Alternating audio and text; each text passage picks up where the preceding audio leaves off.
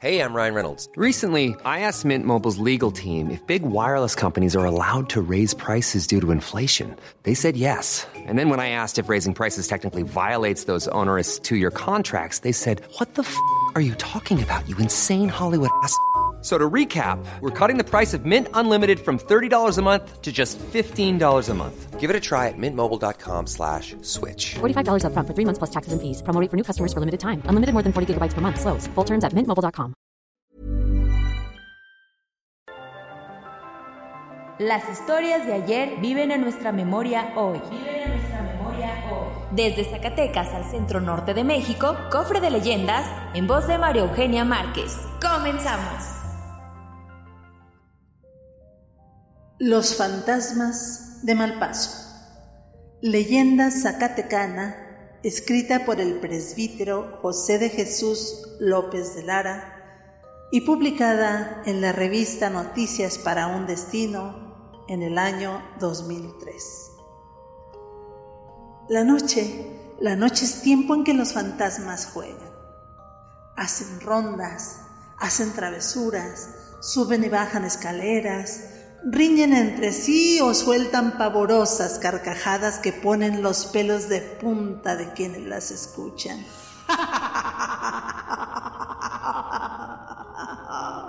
La luz eléctrica los ha espantado. Ya no existen esos fantasmas clásicos, la televisión los transformó en seres virtuales. Ya nadie los toma muy en serio, pero entre esos fantasmas clásicos que nos causaban y que siguen causando todavía gozoso temor o temerosa curiosidad, hay muy pocos que tengan nombre propio con que los identifique el pueblo. Cuando hacen sus rondas nocturnas. ¡Ay, mis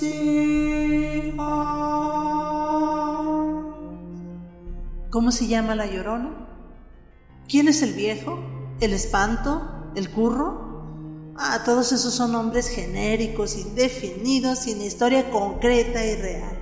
Pero en Malpaso, esa vieja hacienda que está en el cruce de caminos, el camino que viene de Jerez a Zacatecas y el camino que viene de Villanueva a Zacatecas, en ese cruce de caminos está la hacienda de Malpaso un cruce de caminos que evoca historias de bandidos y de asaltos, pues no en balde se llama Malpaso. Ahí hay una hacienda que todavía conserva restos maltrechos de sus murallas.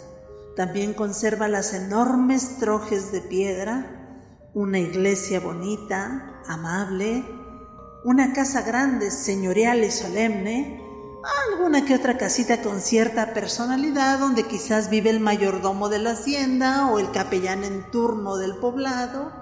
Bueno, pues ahí en Malpaso los fantasmas tienen nombre propio y ese nombre se lo han transmitido los viejos de generación en generación. Aunque ya en la actualidad algunos jóvenes no los toman en cuenta o parece que se va evaporando el nombre en su memoria. Pues bueno, ahí en los últimos años de aquella viejísima Nueva España, por allá a finales del siglo XVIII, principios del XIX, don Fermín de Aspesechea era el dueño de la hacienda. Miren, don Fermín de Aspesechea era un hombre que no solo se había hecho riquísimo con las minas de Zacatecas y que tenía propiedades por todos lados.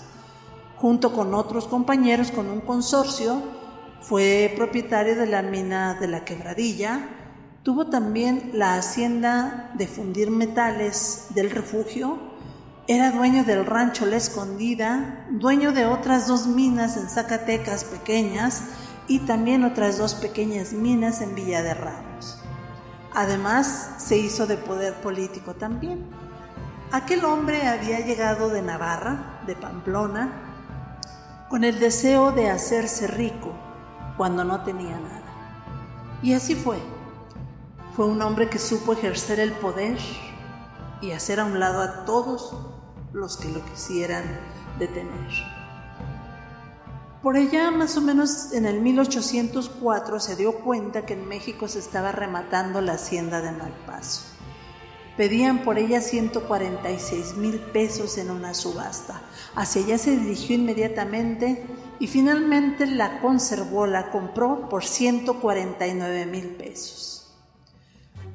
Y a partir de que se hizo de la hacienda de Malpaso, como venía de Pamplona y allá es eh, muy amada la fiesta de San Fermín, que ofrece marco a esos encierros de toros, donde muchos jóvenes vestidos de blanco con la faja roja y la boina roja y las eh, alpargatas del mismo color corren delante de los toros, pues don Fermín era un apasionado de este ganado, del ganado vacuno. Así es que empezó a tener ahí en la hacienda pues sementales, de vacas, y empezó a vivir más tiempo allá que en su casa de la calle de Tacuba de Zacatecas. Así es que él siempre salía de la casa grande, los peones lo veían salir. Por ese portón de esa casa salía don Fermín montado en su caballo negro, con un sombrero cordobés en la cabeza, con un puro en la boca y el látigo en la mano. El látigo dispuesto para azotar a sus peones, por cualquier falta y por cualquier negligencia ese viejo portón monumental que estaba fabricado por recios tablones, siempre lo vio salir para vigilar a los peones, a los cerraderos, a las siembras, a las cosechas, pero nunca se le vio salir para ir a la iglesia, porque aquella casona tenía un espacio para conectarse con una tribuna desde don Fermín y su familia podían asistir a los oficios divinos sin ser vistos por la peonada, sin salir a la calle. Pero también podían pues cabecear ahí o llegar tarde o simplemente omitir el cumplimiento de aquel precepto dominical.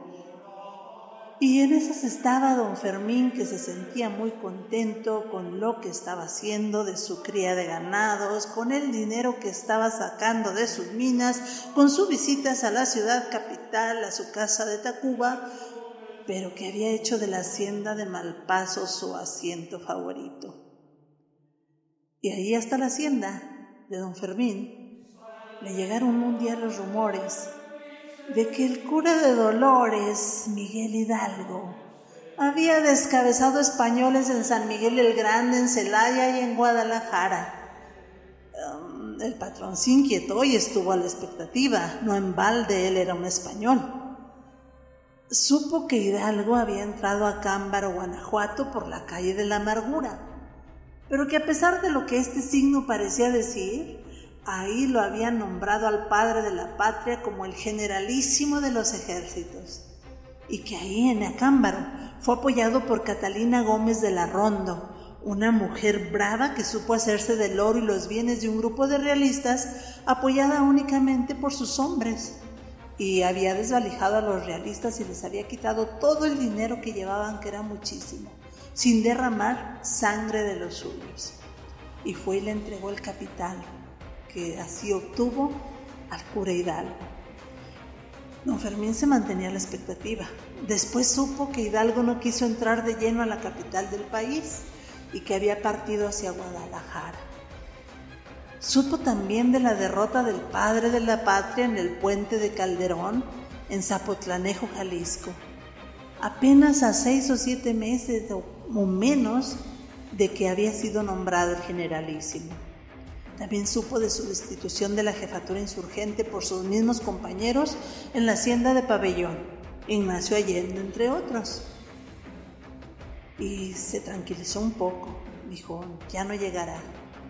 Ah, pero le llegaron noticias frescas que le informaron que los insurrectos estaban en la Intendencia de Zacatecas y que buscarían hospedaje en las casas de campo. Entonces al señor Aspesechea le entró un pánico terrible y salió de noche con su familia y cuatro fieles sirvientes para salvar el pellejo y salvar sus barras de plata y sus monedas de oro. Iba el carruaje cargado de dinero. Dicen que llevó a algunos otros porque no cabía toda su riqueza en uno. Y bueno, en aquel año fatal, 1811, cuando los patriotas lloraron la muerte de Hidalgo y de los jefes insurgentes, la gente de Malpaso le preguntaron en vano al administrador por don Fermín, el amo desaparecido. Pero él no le supo decir nada.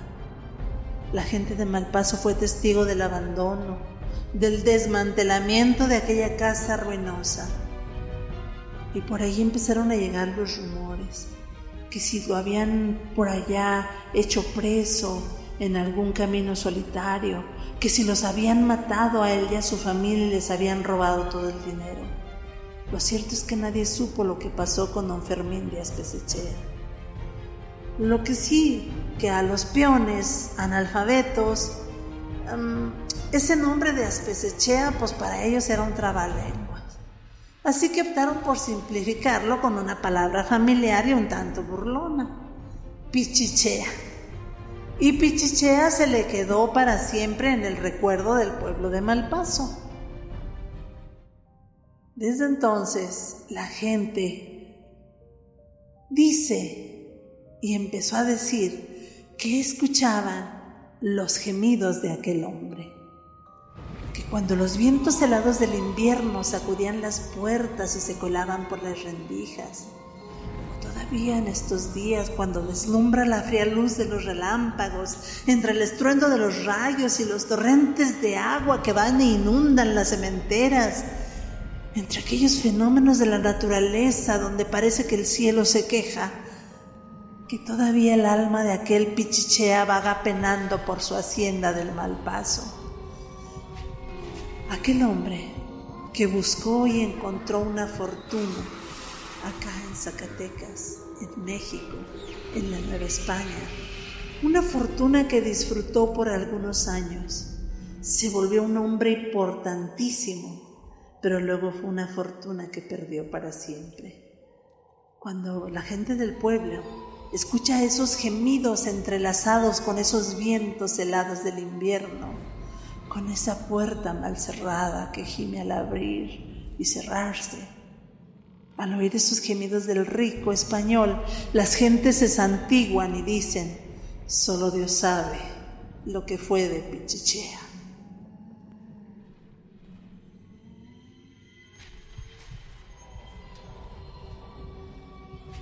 El cofre se ha cerrado. Te esperamos en el siguiente podcast con más leyendas para contar. Escucha un episodio nuevo cada martes desde Spotify, Apple Podcast, Google Podcast, Acast y Deezer.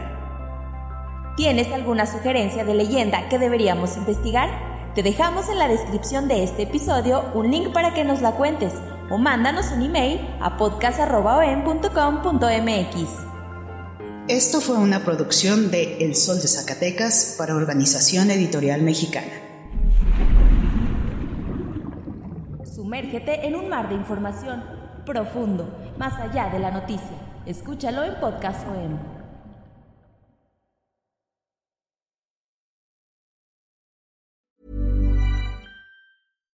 If you're looking for plump lips that last, you need to know about Juvederm lip fillers. With Juvederm Volbella XC and Juvederm Ultra XC, your lip look, whether it's subtle or bold, can last up to one full year with optimal treatment and no additional maintenance. Find a licensed specialist and see if it's right for you at juvederm.com today. That's J U V E D E R M.com. Add fullness to lips in adults over 21 with Juvederm Volbella XC or Juvederm Ultra XC. Do not use if you have severe allergies or a history of severe allergic reactions, or if you're allergic to lidocaine or the proteins used in Juvederm. Tell your doctor if you have a history of scarring or taking medicines that decrease the body's immune response or that can prolong bleeding. Common side effects include injection site redness, swelling, pain, tenderness, firmness, lumps, bumps, bruising, discoloration, or itching. As with all fillers, there's a rare risk of unintentional injection into a blood vessel, which can cause vision abnormalities, blindness, stroke, temporary scabs, or scarring. For full important safety information, visit juvederm.com.